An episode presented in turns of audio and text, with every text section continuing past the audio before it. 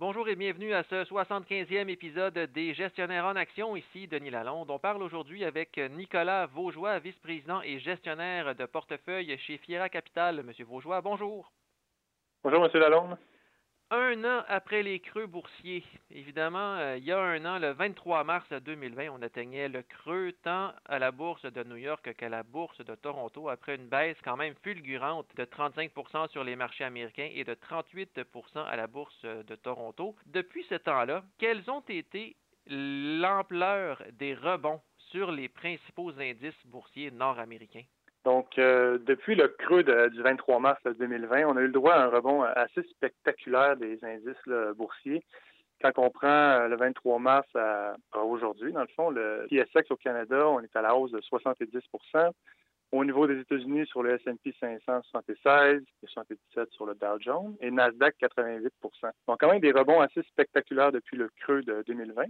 Mais si on prend un petit pas en arrière, juste deux mois avant, depuis le 31 décembre 2019, avant la crise, on a quand même eu le droit à des rendements très intéressants dans le niveau de 11% au Canada annualisé, 18% sur le S&P et 36 sur le Nasdaq. Et comment tous ces rendements-là se comparent quand on regarde les indices obligataires ou même les valeurs refuges comme l'once d'or?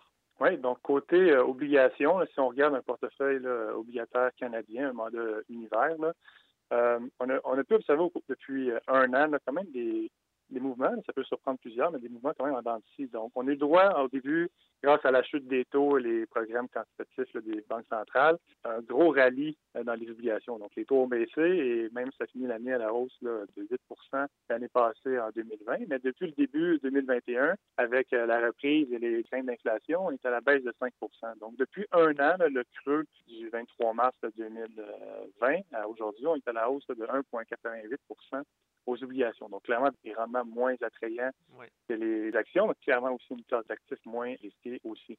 Et au niveau de l'or, l'or est quand même à la hausse de 12 depuis euh, un an. Et là, c'est facile à dire, évidemment, un an plus tard, mais j'aimerais qu'on fasse un peu le bilan de la dernière année boursière et pourquoi c'est important de ne pas paniquer quand les portefeuilles fondent comme neige au soleil.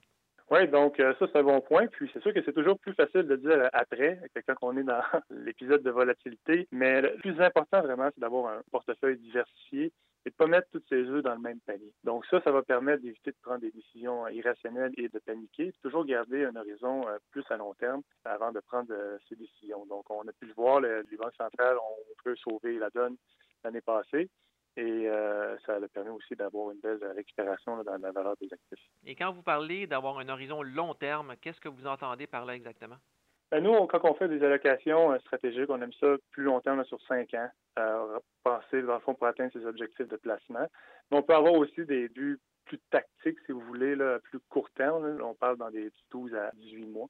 Donc, ça, c'est un peu euh, nos critères. Court terme, 12 à 18 mois, puis long terme, un petit peu plus 5 ans, 5 ans plus.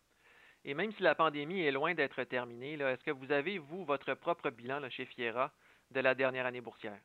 Le bilan de la dernière année boursière, on est euh, satisfait des rendements que les classes d'actifs nous ont euh, offerts. Donc, ça a été quand même une très belle euh, année côté rendement, et ça principalement grâce au soutien des banques centrales. Vu qu'ils ont coupé les taux d'intérêt de manière agressive, avoir fait de l'assouplissement quantitatif en achetant des obligations et les déficits fiscaux majeurs que les gouvernements ont fait pour aider les ménages en difficulté les entreprises ont vraiment venu supporter, dans le fond, euh, l'économie le mieux possible. Donc, ça a permis vraiment d'avoir les rendements qu'on a eu. Donc, la coordination et la rapidité des banques centrales et du gouvernement ont grandement aidé la bourse et les classes d'actifs dans la dernière année.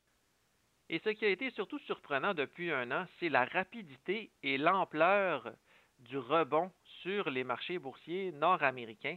Mais depuis quelques semaines, on voit le Nasdaq qui a plus de difficultés. On parle beaucoup depuis quelque temps d'une rotation sectorielle, c'est-à-dire que euh, les gestionnaires de portefeuille commencent à délaisser des titres technologiques qui ont très bien fait depuis le début de la pandémie pour se tourner vers d'autres secteurs. Selon vous, est-ce que la rotation sectorielle est terminée? Selon nous, la rotation sectorielle n'est pas terminée. On s'attend que le Nasdaq sous-performe euh, d'autres indices, tels le S&P, ISX et 500 également. Une des raisons, c'est au fur et à mesure que la reprise économique reprend et euh, le bénéficier d'autres secteurs, autres que les compagnies technologiques ont très bien fait dans la dernière année. Et euh, aussi, les multiples payés pour les bénéfices attendus futurs sont quand même très élevés au niveau du Nasdaq. On voit plus de valeur dans d'autres secteurs. Et en termes de secteur, on peut penser au secteur euh, financier, euh, qui devrait bien faire dans un environnement de, pente de courbe de taux d'intérêt plus abrupte comme on voit actuellement, et dans l'élan de reprise aussi, nous attendons que le secteur financier fasse mieux. Merci beaucoup, M. Vaudois. C'est plaisir.